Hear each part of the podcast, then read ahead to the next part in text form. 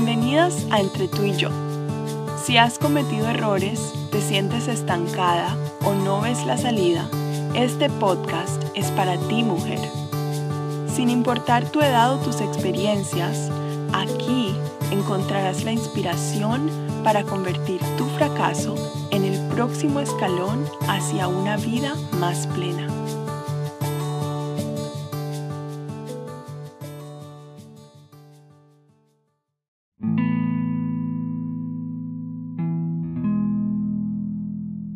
Hola, qué gusto estar de nuevo acá grabando mi voz con mis experiencias de vida y el tema de hoy es la ira. Wow, interesante tema este. Creo que un gran porcentaje de seres humanos la sufrimos o la hemos sufrido. El diccionario dice la ira, cólera, rabia, enojo o furia es una emoción que se expulsa a través de resentimiento o de irritabilidad.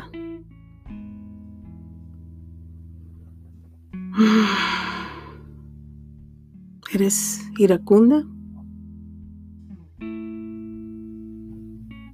Yo conocí mucho la ira desde niña.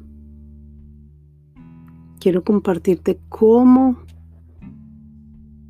yo pude superar la ira.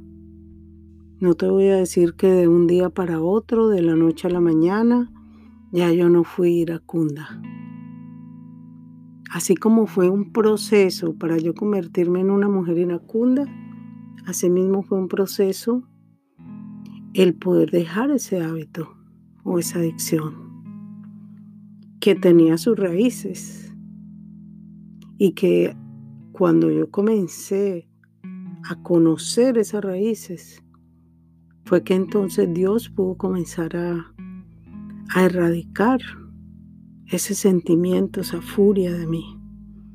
¿Cómo me volví iracunda? A ver, te cuento un poquito. Eh, mi padre y mi madre, heredé de ellos la ira. Eh, mi madre demostraba la ira de una manera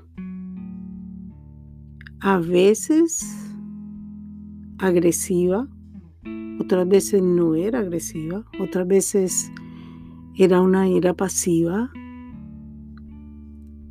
pero siempre siempre llevaba mm, agresión o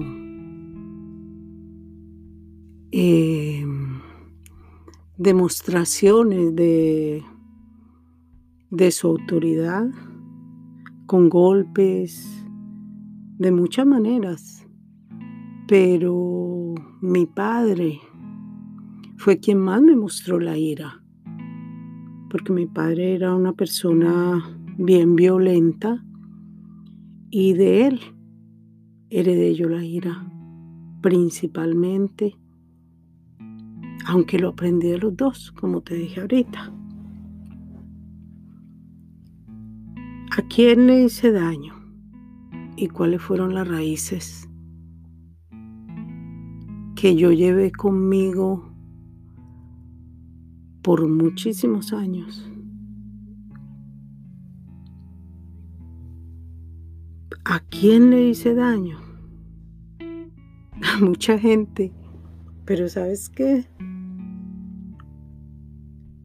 Yo creo que el daño principal me lo hice a mí misma. A mí misma. Porque hoy en día todavía sufro las consecuencias de esas secuelas Sí. Todavía. ¿En qué?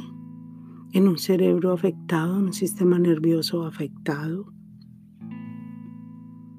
Por tantos años, con una conducta repetitiva. en mi organismo. Cada uno de mis órganos sufre todos los días la consecuencia. Y aunque soy una mujer plenamente feliz, te puedo decir que solo la misericordia de Dios me ha regalado mm, salud y, y esperanza. ¿Esperanza de qué? Esperanza de que, de que con mi nuevo estilo de vida, una vida sin, sin explosiones de ira, yo estoy sanando mi cuerpo y estoy sanando mi cerebro.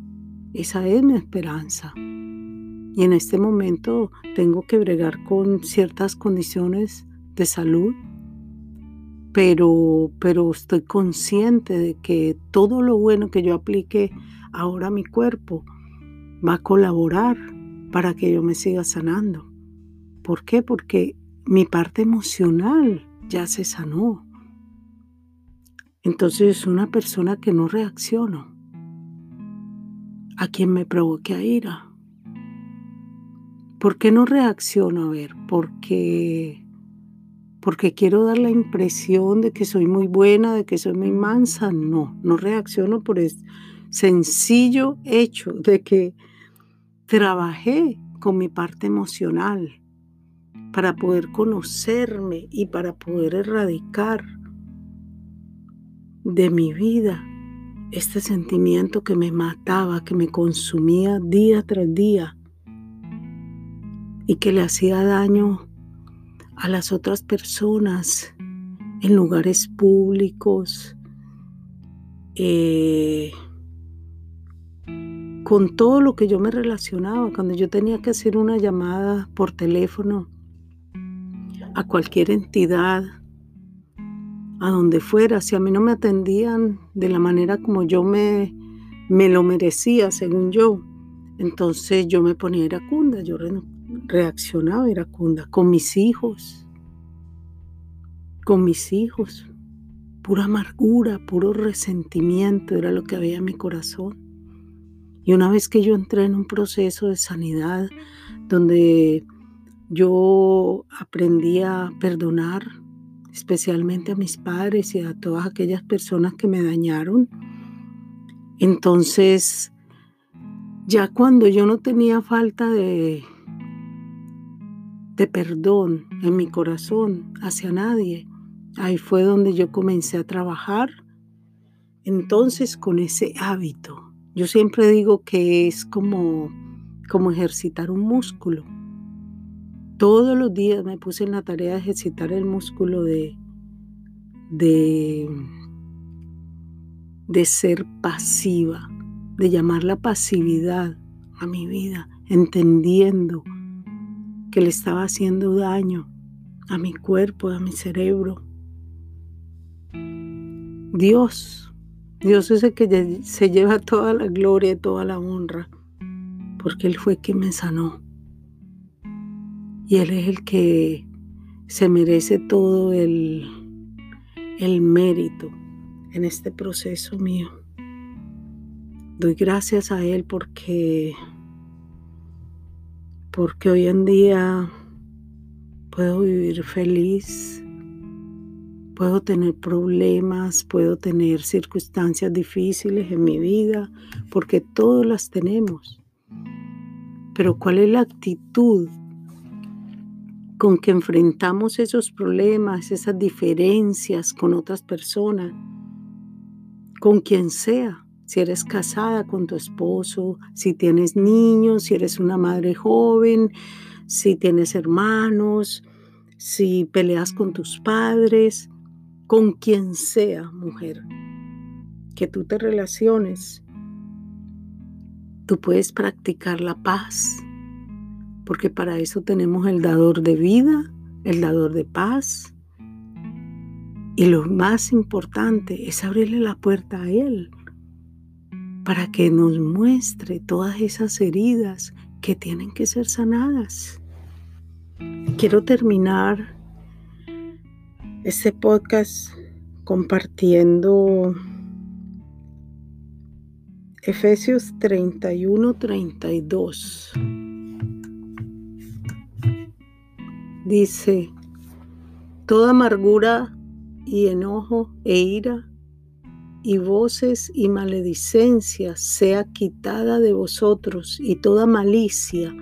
Antes sed los unos con los otros benignos, misericordiosos, perdonándoos los unos a los otros, como también Dios os perdonó en Cristo. Es un mandamiento, es un mandamiento. También en Efesios 4:26 dice, airaos pero no pequéis, no se ponga el sol sobre vuestro enojo. Porque sí, no nos salgamos de la realidad. Si tú estás casada, tú vas a tener muchos momentos de conflicto con tu pareja. Pero ¿qué es lo más importante cuando tú tienes tu pareja? que si tu esposo te hizo dar ira,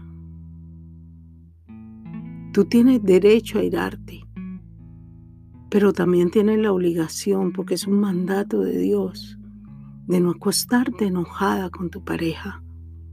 No se ponga el sol sobre vuestro enojo. Y eso mismo lo tenemos que aplicar con nuestros hijos y con cualquier persona que nos haya podido causar un disgusto.